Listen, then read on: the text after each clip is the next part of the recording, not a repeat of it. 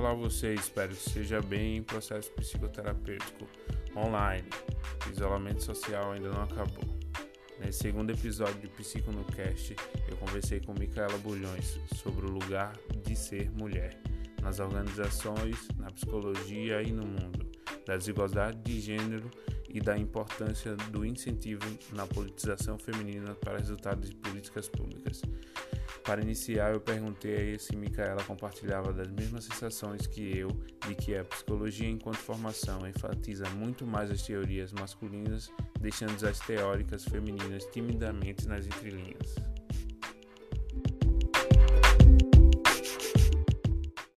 Desde que o mundo é mundo, existe esse estigma de que a mulher é o ser humano inferior. Então, ao longo da história, a gente vê diversas mulheres que foram privadas de estudar ciência, de estudar física, porque é, existe esse preconceito, né?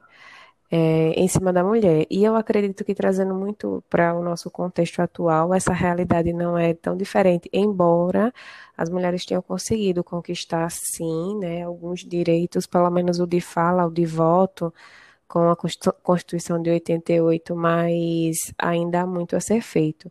E o fato da gente estudar somente os grandes. É, os grandes autores da psicologia e das diversas outras ciências, sendo do sexo masculino, é porque ao longo da história a mulher sofreu muito nesse né, preconceito. O Dia da Mulher é marcado por um, um dia de, de em que muitas mulheres morreram queimadas numa fábrica nos Estados Unidos, então é muito mais uma reflexão do que a gente comemorar algo, né?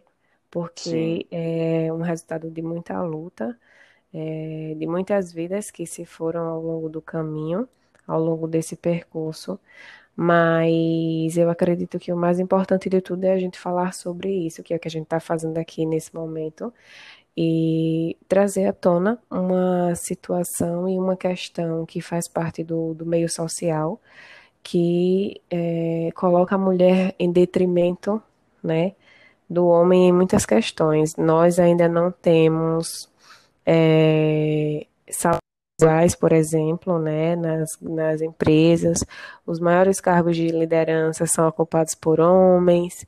Existe também é, o preconceito porque a mulher tem filhos, a mulher engravida, então ela traz muito mais prejuízo para o meio organizacional, por exemplo né? E a, eu acredito que a maioria das mulheres na psicologia é porque a gente sabe também que é, o ramo da ciência, né, que, que mais se paga bem é na engenharia, pelo menos até um certo tempo se tinha esse estereótipo.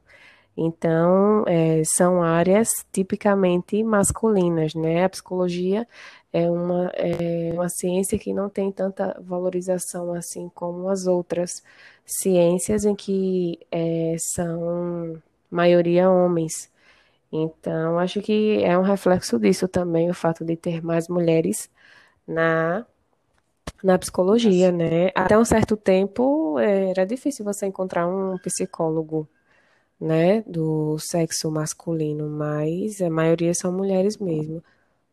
Sim, e aqui em, em Alagoas, esse número é extremamente, para mim ao menos, que eu fui ver o, Conselho Federal em Psicologia, é 3.866 psicólogas do sexo feminino e só apenas no estado todo 647 no sexo masculino.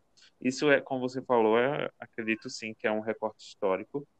É, a mulher vem, vem é, se é muito sofrida, né, de luta, como você disse, o, o Dia Internacional da Mulher é marcado não por comemoração, mas sim por luta. E falando dos Estados Unidos, como você mencionou, até 2019 nos Estados Unidos da América e na Europa, mais mulheres estão se formando do que homens. Para ser exato, 56, eu fiz uma pesquisa, 56% daqueles que estão se formando nos Estados Unidos e na Europa são mulheres. Ou seja, mesmo as mulheres estudando mais, se formando mais, elas ocupam ainda, um, aí no contexto geral, né, não só na psicologia, é, cargos de poderes menores. Ela, por exemplo, o Fórum Econômico Mundial, no relatório de 2019, apontou que é, essa disparidade ela acontece por conta justamente disso. É, só 18% das empresas grandes têm, só 18% delas têm um, uma, uma mulher na liderança, ou seja, todo o resto são homens. É, ainda falando nos Estados Unidos e poder de cargo, de liderança, também até 2019, mais de 60 nações tiveram mulheres em cargos de liderança, né? É, porém, mesmo se formando mais, as mulheres só ocupam 24% dos cargos do poder legislativo. Exato. Ou seja, esse, isso falando porcentagem mundial, né? Ou seja, menos do, de um quarto, e olha que eu nem sou bom em matemática, mas é menos de um quarto é, do poder ao todo do, do corpo legislativo. Trazendo é, para o Brasil. Pode falar.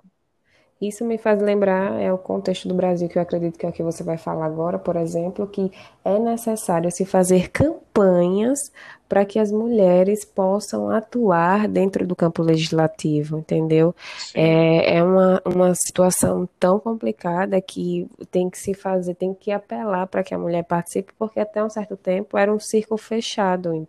A mulher não tinha oportunidade e ela ainda não tem, principalmente no campo legislativo, mas a Exato. maioria são homens, né? E, e então, é, e, será que em, em nenhum momento ninguém questionou isso? A gente está vendo as políticas públicas voltadas para com ações afirmativas para que as mulheres é, adentrem nesses campos, mas assim durante muito tempo não, não se preocupava com essas questões é, do porquê que a mulher não está ocupando esses espaços que é necessariamente extremamente é, o Brasil tem essa necessidade, digamos assim, porque é, não, não só existem homens no Brasil, né? O público diverso, nós somos um, um país miscigenado, são diversas culturas e é extremamente necessário que a mulher também ocupe esse espaço e possa fazer também história dentro do, do campo legislativo, que é um campo também tão sedento, né? De, de ações e, e buscas de melhorias para o povo brasileiro. Até porque quando você vai falar de políticas para mulheres, você tem que ter uma, uma mulher falando, né? No caso, mesma coisa. Né? mesma coisa recai sobre o assunto de negritude. Se você vai falar sobre o movimento Black Lives Matter, você tem que ter um negro falando. É, falando ainda do, dos poderes, no Brasil, segundo a plataforma da ONU, é, Observatório da Igualdade de Gênero da América, da América Latina e do Caribe, atualmente 14 países é, não chegam nem a 20% de representação de mulheres no parlamento. É, e adivinha quem é que está no quinto lugar desse, desses 14 países que não chegam nem a 20%? O Brasil, em quinto, em quinto lugar, com apenas 15% de representação feminina no parlamento. No ranking geral, Cuba, que é tão mal falada de outras coisas, Cuba está na frente da igualdade de gênero dentro do parlamento, com 53,2% de representação feminina. Ou seja, me levem para Cuba, por favor. Segundo o relatório, é, é, é, muito interessante pensar isso, porque a gente está falando de poderes. Se a mulher é, não é representada, as políticas públicas que vão vir para ela, para a população de mulheres no geral, vão ser de homens. E isso não é interessante porque não vai abranger a toda, acredito eu, toda as necessidades que elas necessitam. Sim, é, não é à toa né, que nós estamos dentro desse contexto e nesse cenário em que a mulher tem que buscar essa, esses direitos e lutar por essas melhorias. Ela tem que ter esse lugar de fala para que é, ela consiga expressar exatamente a sua necessidade, como você falou. É, e principalmente porque se a gente né, com, é, reafirma esse discurso machista e faz de conta que não tem nada acontecendo, nunca que a mulher vai ter o seu espaço. E muitas vezes a gente conseguiu evoluir na ciência, na política e em diversas outras áreas de conhecimento, porque a mulher também esteve à frente. É, existem muitas mulheres que contribuíram para o desenvolvimento do mundo, né? E o que seria, o que seria de nós se não existissem essas mulheres que estavam na fábrica, que estavam fazendo a revolução? É, só de imaginar que a mulher não, não, não tem voz em muitos países, que a mulher não pode se vestir da maneira que ela acha conveniente, que ela não pode escolher o que ela quer para a vida dela, já me dá uma certa aflição, né? Porque assim, como é que vive esse sujeito, como é que vive essa mulher, né? É, sem poder de escolha, né? Sem ter a liberdade de decidir o que, é que ela quer para a vida dela ou não. E é, eu acho uma coisa muito complicada mesmo, porque é um discurso discriminatório que muitas vezes a própria mulher é, coloca para frente esse discurso, né, passa para as suas próximas gerações, sem nem se dar conta. E o fato da gente colocar é, esse assunto é, em xeque, discutir sobre ele, permite também que a gente veja que muitas vezes a gente é, reafirma esse discurso e coloca ele para frente, sendo que, na verdade, o nosso papel como mulher, por exemplo, é questionar isso e tentar reformular enxergar é, de uma outra forma. Isso deságua em violência, né? tanto física como psicológica. Então, são, é uma temática muito séria que necessita sempre estar tá tendo essa discussão embora nós estejamos no século 21, existe muita luta a ser traçada. É, eu sou do, do, do, campo organizacional e já vivenciei algumas situações é, discriminantes, por exemplo, porque eu tenho filho e a mãe do filho ela já fica um pouco mais é, limitada né, para exercer ou para conseguir a sua atuação profissional porque é, traz diversas questões dispendiosas, né? Então, assim, muitas vezes a gente tem que estar tá, é, quebrando esse discurso mesmo dentro do nosso cenário de atuação, para que isso não passe para frente. Por exemplo, se é, não existissem essas políticas é, em prol das mulheres, muitas empresas seriam somente ocupadas pelo público masculino, né? Porque o público Exato. masculino, ele não, não engravida, ele não, não gera uma criança, ele não fica 120 dias de licença maternidade. É, a mulher, o público masculino, ele consegue se dedicar muito mais ao trabalho porque ele não tem jornada dupla. Eu vejo que é, é um peso muito grande que recai sobre costa, as costas das mulheres ao longo da história e, sinceramente, é um peso que não deveríamos carregar e nem a culpa né, que isso traz pelo fato que ela tem que assumir diversas demandas, ela tem que é, ter diversos papéis, ela tem que estar tá sempre sorrindo, ela tem que, a mulher tem sempre que alguma coisa, né? Existe o padrão Exato. da mulher, né? É uma cobrança excessivamente imoral, digamos assim, porque tira a nossa dignidade e faz com que a gente é, nós deixemos de ser quem somos, né? Muitas vezes a gente nem sabe quem nós somos porque as pessoas dizem o que somos e a gente Exato. segue esse padrão, né? E se sente culpado, não, não se se se auto percebe, não vê que as suas necessidades é uma necessidade que faz parte, né, de todo mundo que é que é inerente ao ser humano e que, na verdade, no final das contas, o que a gente tem que questionar é esse modelo de sociedade que é tipicamente machista e que deve ser quebrado sim, né? E a gente deve continuar sempre lutando pelos nossos direitos, não é para querer ser melhor que o homem, mas seria no sentido da equidade.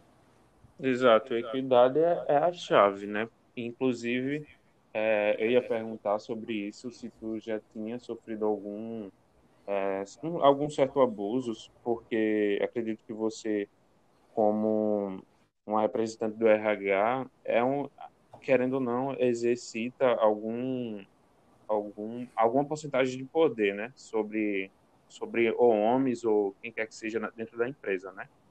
É, eu ia te perguntar justamente isso, como é a relação de poder que tu, que tu sente, assim, é, ainda, ainda enquanto estudante e o que será quando você se formar, porque eu tive é, uma professora de psicologia que ela falou que um homem, né, ela estava atendendo na clínica dela, um homem é, era completamente autoritário e ele tinha procurado a psicoterapia, porém ele não estava em um processo psicoterápico porque ele não aceitava a fala dela enquanto terapêutica, porque justamente ela era mulher.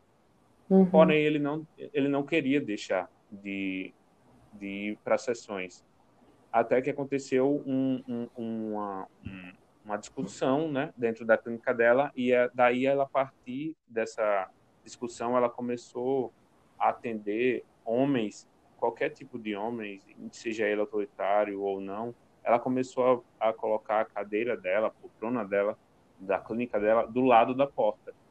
Que, ou seja, mesmo ela sendo psicóloga, ela passou, ela mesmo ela tendo formação, sendo letrada, ela passou por, por, por uma questão de autoritarismo humani de, de homem, né? Uhum. Então, imagina aquelas mulheres que não são letradas, que não têm acesso à informação, o que fazem ela ficar presa, né, a uma, a uma situação de violência doméstica. Sim. É... E é uma situação em que muitas vezes a mulher acha que está tudo bem, né, que é assim mesmo, que ela tem que aceitar é, aquela situação de violência doméstica, ou aquele discurso machista, ou aquele assédio moral no ambiente de trabalho. E tá tudo bem, faz parte, é todo o que todo homem tem o direito de passar por uma mulher e elogiá-la, mas é, não é normal, né? É, são situações é, peculiares, situações do nosso cotidiano, no nosso dia a dia, que muitas vezes passam despercebido. E se a gente não questiona mesmo, se a gente não procura é, a informação, se a gente não fica a par dessas questões voltadas para o público feminista, é, muitas vezes a gente, como é que se diz, começa a reproduzir esse discurso. Dentro do meu campo de atuação, é, eu já vivenciei é, situações, não, não, não, digamos assim, diretamente para com a minha pessoa, mas o que eu me recordo, por exemplo, recentemente, é que um, um gestor de uma empresa falou: olha, o seu currículo é muito bom, mas eu não vou te contratar porque você tem um filho pequeno. Isso para mim, assim, soou um absurdo, né? Horrível. né? Porque não necessariamente porque você tem um filho, você não vai conseguir produzir no seu ambiente de trabalho. Muito pelo contrário, a mulher que é mãe, ela consegue uma força absurda e, e, o nível de produção dela sobe de maneira exacerbada mesmo, porque a mulher ela se reinventa, né? ela ressurge como uma fênix e procura forças que a gente não sabe de onde vem, mas que existe, né? Você descobre que você realmente é uma mulher forte. E eu acho que ser mulher é sempre estar lutando contra esses estigmas e esses estereótipos, Dentro do meu ambiente de trabalho, já vivenciei é, situações discriminatórias não só contra a mulher, mas com questões voltadas à cor, com questões voltadas à aparência. É, e aí eu sempre busco mesmo, assim, é, porque faz parte do meu perfil questionar isso e mostrar de todas as maneiras possíveis que esse não é o caminho. É, e já, né, recebi feedbacks sobre isso que para mim foram muito positivos, porque em diversas situações é, os, os, os, gestores, os donos da, das empresas não queriam porque tinha determinado tipo de aparência e na verdade no final das contas se tornou o braço direito ou o melhor funcionário, né? Entendi. E também tive a sorte de, de passar por empresas que o público era a maioria eram mulheres que assumiam cargo de liderança. Isso para mim me representava muito e eu tinha muito orgulho, né, de falar sobre isso, porque nas em diversas outras empresas a realidade não é essa. A realidade é que os maiores cargos são ocupados por homens e muitas vezes a, a mulher assume aquele cargo de liderança, mas ela não recebe equiparado aquele gestor que faz parte da mesma carreira horizontal, do mesmo nível e do mesmo cargo, mas na verdade ela não recebe o mesmo valor que o líder do público masculino recebe. Outro Exato. absurdo, né? Porque o serviço Outro é o mesmo, absurdo. o resultado é o mesmo que a mulher é, é, produz. E, na verdade, é, existem muitos discursos de, dos próprios homens que falam que é, o papel da mulher dentro das organizações é fundamental, porque a mulher tem um nível de sensibilidade muito maior, a mulher é cuidadosa demais, então ela não mete os pés pelas mãos, né? É tudo muito bem pensado. Existem, existe também essa questão da mulher ver o lado humano e não necessariamente somente a máquina. E nós sabemos que as empresas elas não o resultado da, das empresas, né, os objetivos a serem é, alcançados, eles não se dão somente é, por máquinas, mas são as relações humanas, são as pessoas, é o gerenciamento dessas pessoas. E, e aí a gente está dentro desse cenário, eu principalmente para quebrar esses, esses estigmas contra a mulher e contra qualquer tipo de discriminação que venha ferir mesmo essa questão da dignidade humana é, nós também assumimos essa responsabilidade. Não podemos simplesmente reafirmar um discurso que tem um nível de responsabilidade e um peso muito grande sobre a vida das pessoas, né? Enquanto profissionais de recursos humanos, de psicologia, de qualquer outra área do conhecimento, a gente precisa assumir essa responsabilidade, né? O tal juramento que todo mundo faz quando se forma, que muitas vezes no dia a dia acaba é, deixando passar. E aí a gente não, não assume realmente o nosso papel, né? E o que deveria ser feito. É, é questionar sempre e buscar as melhores soluções para que as pessoas consigam se desenvolver e viver na sua plenitude. Principalmente a mulher, que é o público mais discriminado dentro desse cenário. Exato. E a, gente está falando justamente disso, que é igual, igualdade, não é, colocar a mulher acima do homem, mas sim que ela tenha os mesmos direitos que um homem tem. É, e falando justamente nessa questão de, de a mulher ainda no século XXI receber menos do que um homem, é horrível e a gente tem que começar a desconstruir justamente algumas falas que a gente reproduz enquanto sociedade. Porque se a gente fala da sociedade, que a sociedade coloca a mulher em um desqualifica a mulher, a gente enquanto estudante de psicologia, a gente também é da sociedade, né? Então a gente tem que começar a desconstruir das nossas falas, dos nossos contextos que andamos, dos nossos trabalhos, falas que, que podem desqualificar a mulher. É, e justamente sobre o relatório do Fórum Econômico Mundial que foi publicado no ano passado, eles falaram que no, no atual ritmo vão ser necessários 99 anos e meio para que a igualdade de gênero entre homens e mulheres atinja o mundo de forma global, ou seja, é, um sé séculos, entende? É, é horrível. E 99 anos e meio, sendo 59, tem nem o que falar disso. 59 anos só aqui na América Latina, ou seja, nem eu, nem muito das, dos nossos colegas de turma vão ver isso, entende? É, a pesquisa do fórum, eles, eles usaram dados como a renda, a participação política, a saúde, a educação, é, oportunidades econômicas, para justamente mensurar isso. Ou seja, 99 anos. É, ainda segundo o estudo, o país mais igualitário do mundo e aí é que é interessante a gente ver como o, o lugar de poder da mulher é muito interessante. Segundo a, a, a pesquisa, o estudo, o país mais igualitário do mundo é a Islândia, seguidos por Noruega, Finlândia e Suécia. E se a gente for fazer num, isso num total de 53, 153 países, sendo o Iêmen é, o mais o pior no ranking, né, o último no ranking. E a gente fazendo recorte desses países, a gente vê que algum desses países tem mulheres no comando.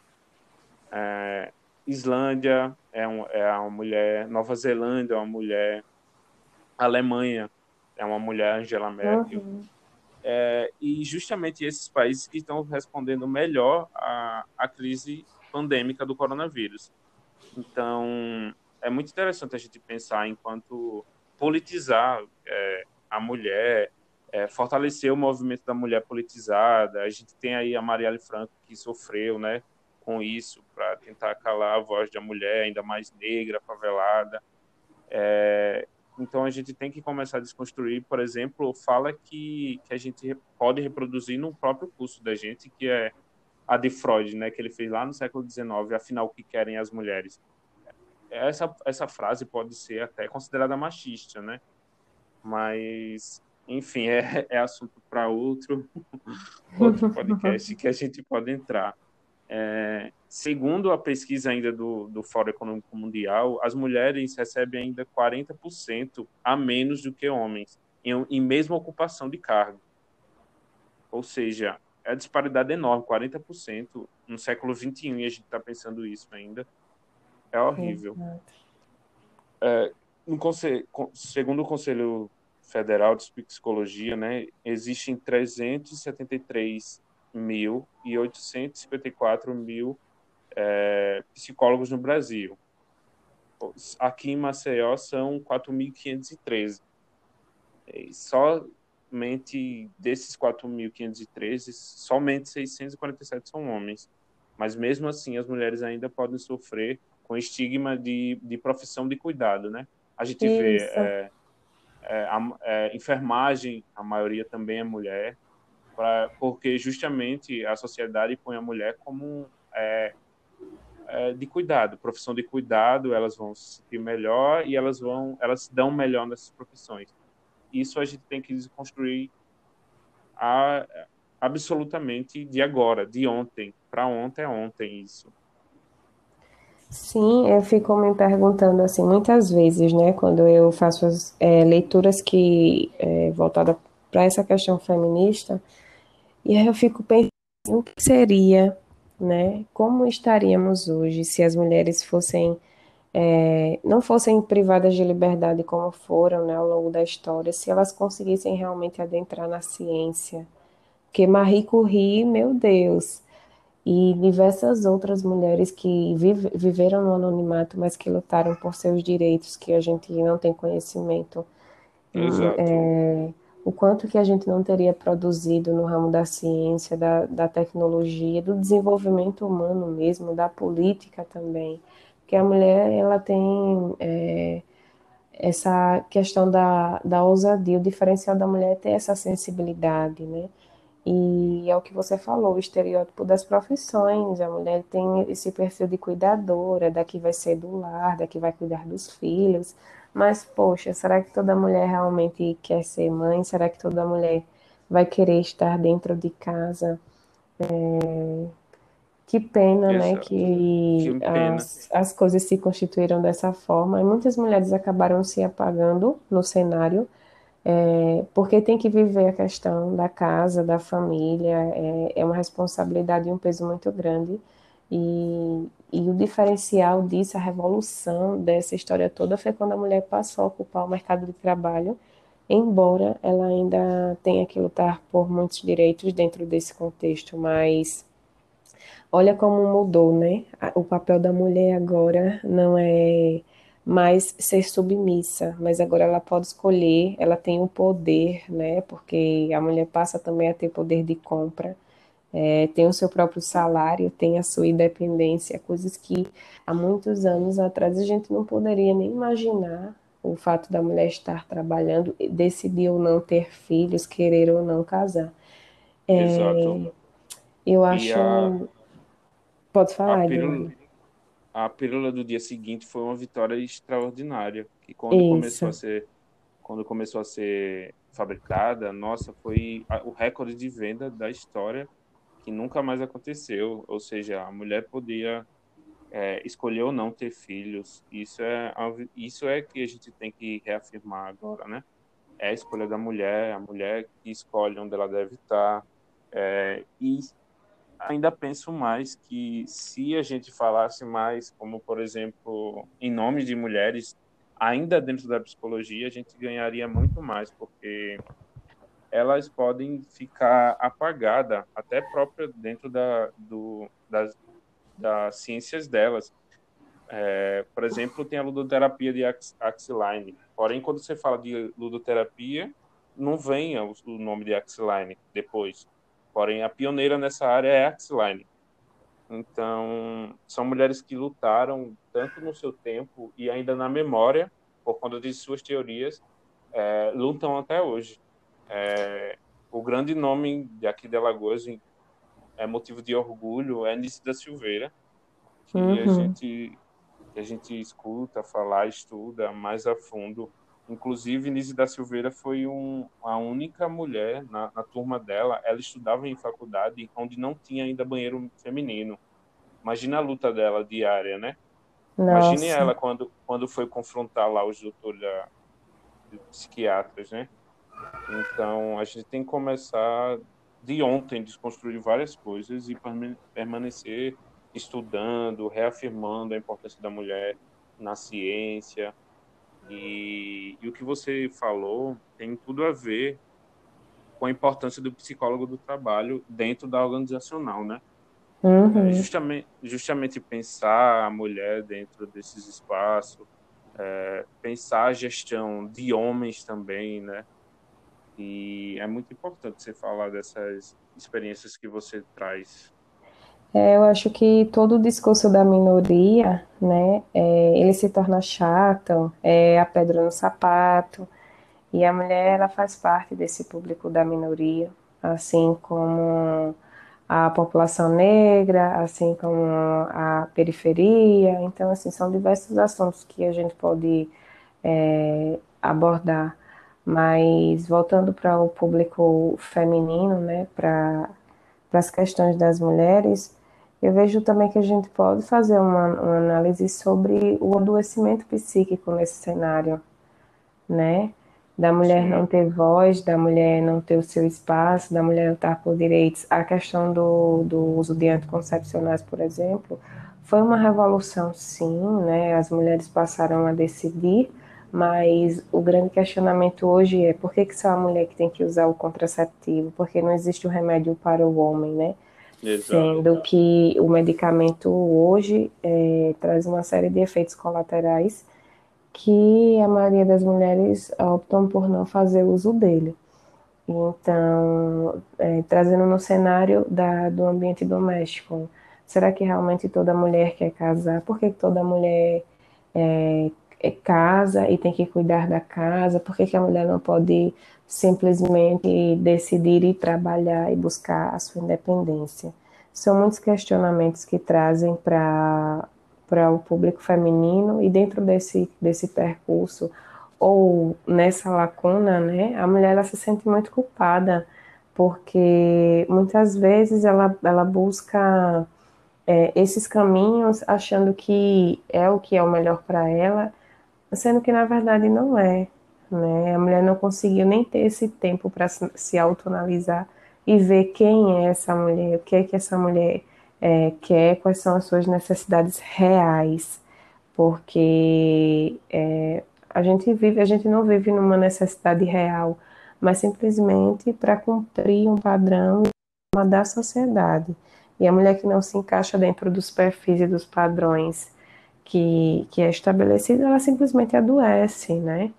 É, passa a, a, se questionar se realmente aquilo, aquelas escolhas não, não a fazem uma pessoa diferente da sociedade, é, talvez ache que seja algum tipo de doença, ou até mesmo aceitar né, as violências físicas e as violências é, mentais que acontecem dentro de todo esse cenário, principalmente no ambiente doméstico. Nossa, é um número assustador.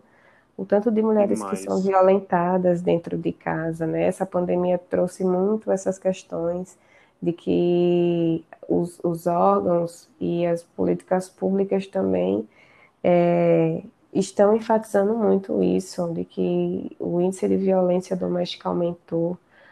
A mulher ela está vivendo em cárcere muitas vezes, sem poder se locomover, sem poder falar, sem poder sair de casa, né, sendo violentada a todo momento.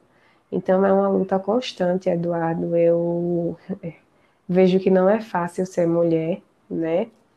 Eu, quando soube que meu filho seria homem, a primeira coisa que eu pensei é que ele teria uma luta diminuída, ao contrário da minha, que a todo tempo tenho que estar provando, né, a minha competência, tenho que estar provando quem sou eu, qual o meu espaço, o que é que eu aceito, o que é que eu não aceito. E é, acredito que os homens não têm essa preocupação, não é mesmo? De ter que estar pensando que hora, né? isso, né? E se colocando o tempo todo para que as pessoas entendam, né? Qual é o seu discurso, o que é que você quer, o que é que você representa. E a gente Exato. sai carregando um histórico, a gente sai carregando toda essa esse contexto e, e lutando todos os dias por, por dias melhores, porque embora é muito fácil para aquela pessoa que não faz parte daquele público falar que isso é uma besteira. Muitas mulheres às vezes é, fazem pouco caso desse, desse, desse conteúdo, por exemplo, feminista. Ah, é mais um saco para tirar minha paciência. Mas se a gente for parar para pensar, se não fosse isso, a gente não podia nem abrir a boca, né? Exato. A gente não podia não nada, podia né? nem Não- sair de casa, não podia pegar um ônibus, não podia trabalhar, não podia ter a independência que se tem hoje, né? Se você olhar em diversos países, como você citou, o Iêmen, as mulheres, nossa, nem existem, na verdade, né? São objetos. Imagine Exato. você ser tratado como um objeto, né? Se para mim viver no Brasil com todas essas questões cotidianas discriminatórias já é um incômodo muito grande, imagine dentro desse contexto do Iêmen é absurdamente impossível de você É sobreviver. impossível. Exato. Impossível de você sobreviver, você perde a sua identidade.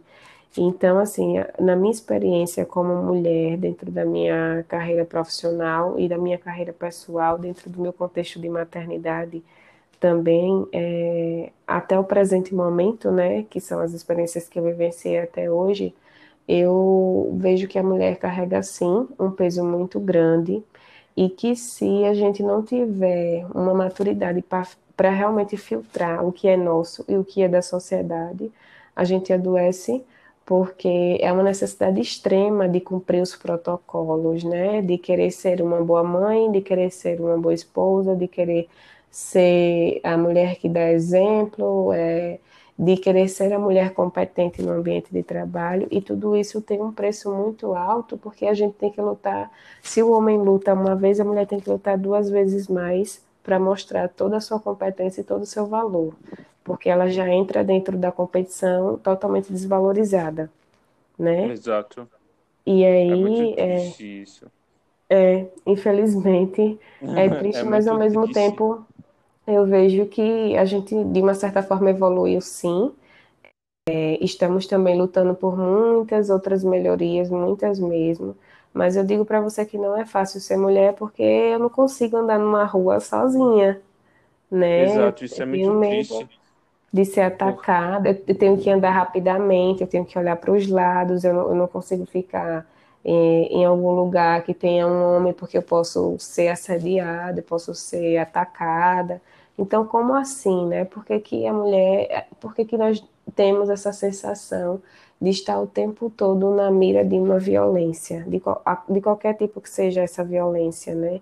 É uma sensação horrível, a gente é uma, uma questão de insegurança mesmo que nós não temos, nós temos, nós não temos segurança, é uma insegurança a todo momento que vem e a gente tem que estar sempre se precavendo.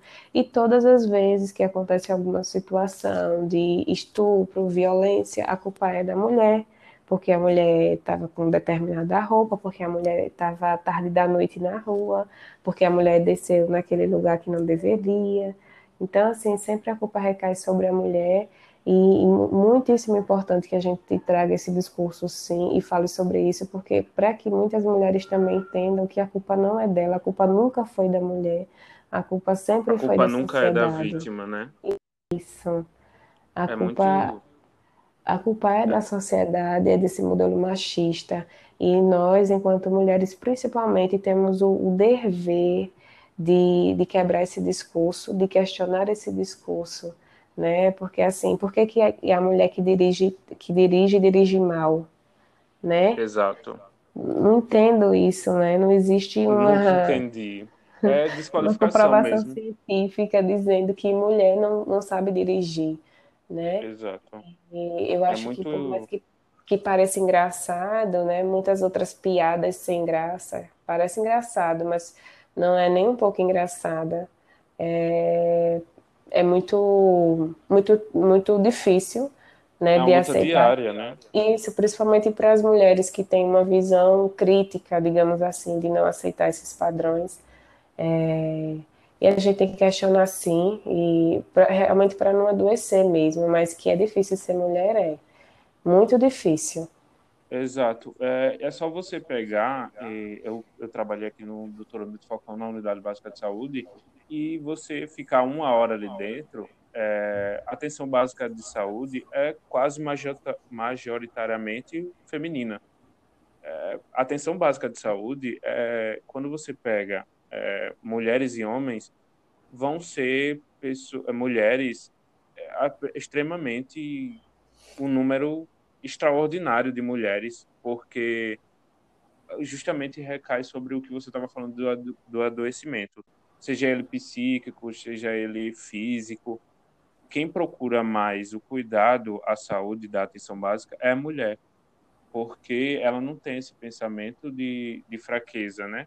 A mulher é, tem uma luta diária extraordinária que o homem, por conta do pensamento dele machista, cultural, que isso é cultural no Brasil, não procura é, uma atenção básica de saúde por conta do pensamento machista dele, que ele vai ser fraco porque ele está procurando.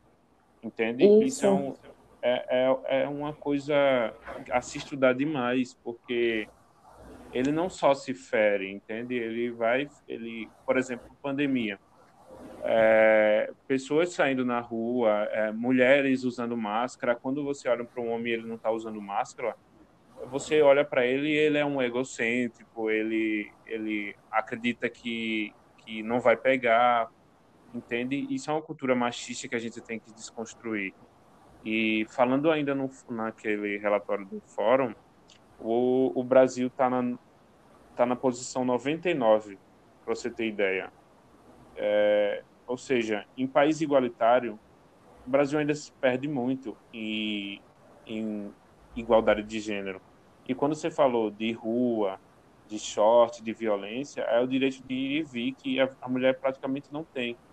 Se você parar para pensar direitinho, é um, é um crime que, que a sociedade comete contra a mulher, porque é um direito de ir e vir. Porém, quando ela pensa que ela não tem como ir e vir por, pela sociedade violenta, é um direito que é tirado dela. E a gente tem que estudar isso a fundo para promover políticas públicas para mulheres. Porém, para gente, porém, para que a gente pense políticas públicas a mulheres, a gente tem que incentivar a política da mulher. A gente tem que incentivar a voz da mulher, os movimentos das mulheres, para que justamente elas comecem a lutar por elas, porque só assim é, vai ter políticas de melhor acessíveis a mulheres. E quando você falou que a gente homens não é, a gente não sofre isso e a gente não sofre mesmo. Você nascer homem no mundo hoje, você já é praticamente privilegiado. Praticamente exato. você você é privilegiado. E se você nascer homem branco, você ainda é ainda mais privilegiado, porque você não vai ter que lutar contra as, as, o preconceito racial, muito menos contra a violência da mulher.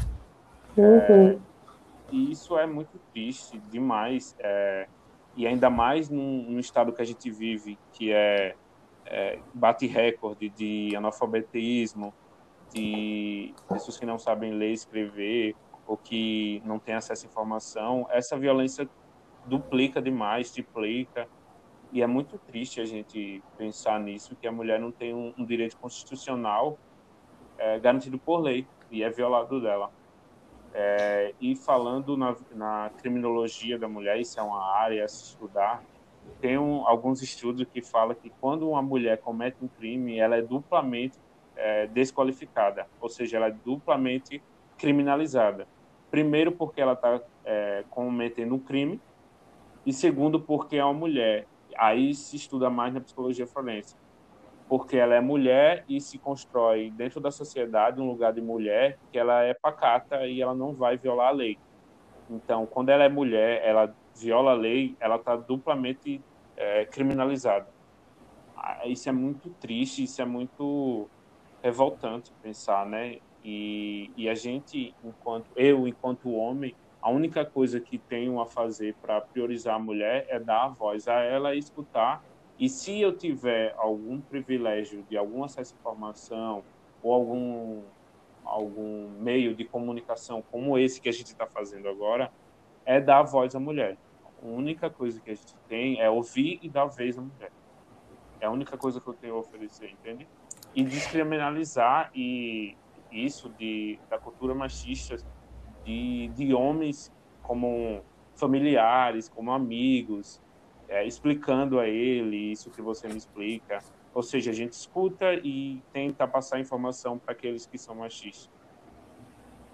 Exatamente, eu, eu vejo, Eduardo, que o melhor caminho e a única saída nossa para que a gente consiga é, ao menos apaziguar né, toda essa situação que a gente sabe que não se dia para a noite, né? Você apontou aí 90 anos, parece uma realidade tão distante.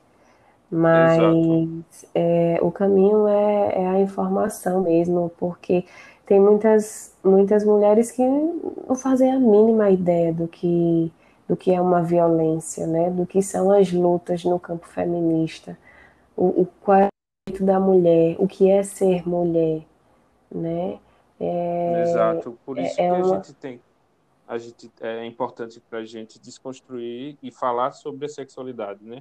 É um assunto tão dinâmico e diferenciar sexo de gênero, de orientação, é, orientação sexual, identidade de gênero. É, é, muito importante a gente falar isso, explicar e passar a informação, né? Porque é daí que vai gerar informação para aqueles que não têm e vai gerar, consequentemente, políticas públicas para essas mulheres. Isso, e nesse contexto nosso, eu acho que é um, é um, um contexto favorável, né? Hoje em dia todo mundo tem um celular, todo mundo tem o preconceito, ele está sendo filmado, então a gente começa a, a, discutir sobre essas questões, vendo as situações acontecendo, né, no nosso cotidiano, e, e fica muito Exato. mais fácil de discutir sobre, de apresentar quais são os pontos, né, e de colocar os pingos nos is sobre os determinados assuntos seja ele é, voltado para violência, seja ele voltado para mulher, seja ele voltado para criança, para idoso, e são os públicos da minoria. E eu acho que com a informação as pessoas passam realmente a entender, a saber mais. Hoje em dia as pessoas sabem um pouco mais sobre os direitos delas, né? É, existem lugares que não têm acesso à informação, mas eu vejo que é uma questão de tempo mesmo, porque a sociedade está totalmente informatizada, né? Nós vivemos nesse mundo tecnológico, temos mais acesso às coisas e fica muito mais fácil para discutir sobre isso. É, e é, é, continua essa luta diária mesmo. Eu vivenciei muitas situações pessoais que se eu não tivesse conhecimento do que do que tudo isso que a gente está falando é relacionado muito mais a uma construção histórica do que a minha própria demanda pessoal, talvez eu me sentisse culpada em determinados momentos. E ainda assim, existiram situações em que eu me senti culpada, principalmente na maternidade, porque é, nos é atribuído um papel que a gente nem pediu, né? Exato. É, você vai assumir o, o seu papel de ser mãe. E ele e assumir esse papel implica em diversas coisas, principalmente em renúncias. Muitas vezes a mulher perde a identidade dela e isso choca. Isso choca, principalmente para uma mulher que é independente, é, que vive nesse cenário de, né, de, de, ter o próprio discurso, de, de ter as suas próprias ideias e fazer reivindicações a todo momento. Então, é, a maternidade também tem produz esses efeitos. Não é à toa que existe depressão pós-parto, não é à toa que existem mulheres que cometem suicídios, porque é uma, é, um, é uma demanda tão grande, uma demanda tão pesada, e a mulher esse histórico tão sofrido que às vezes ela não consegue carregar, né? É, a, ela não consegue interpretar aquela situação toda, fica tudo muito pesado. E aí a gente vê, hoje em dia fala-se mais sobre depressão pós-parto, né? Ah, é, na época de Freud era, era histeria. Histeria. Histeria, histeria, todo o tempo histeria, doença do útero, mas... Exato, que era associado é, somente a mulheres, né? A mulheres. Mas a gente sabe que não é somente isso, né? Existem muitos outros fatores que estão é, imbuídos dentro desse contexto do que é uma depressão pós-parto, do que são os transtornos mentais que acometem diversas mulheres pelas violências inúmeras que elas sofrem constantemente e diariamente. Então, é, a doença mental, falar sobre doença mental e, e, e público feminino são coisas totalmente ligadas, principalmente por isso e eu, dentro da minha experiência, vejo que foi extremamente fundamental, né, todas as discussões e todas as leituras e todos os conteúdos que eu tive acesso para entender realmente sobre os direitos da mulher, sobre quem é a mulher, afinal o que, que é a mulher, né? Exato. É... Não é à toa que, que Simone de Beauvoir é, é, é, não é compreendida até hoje, né?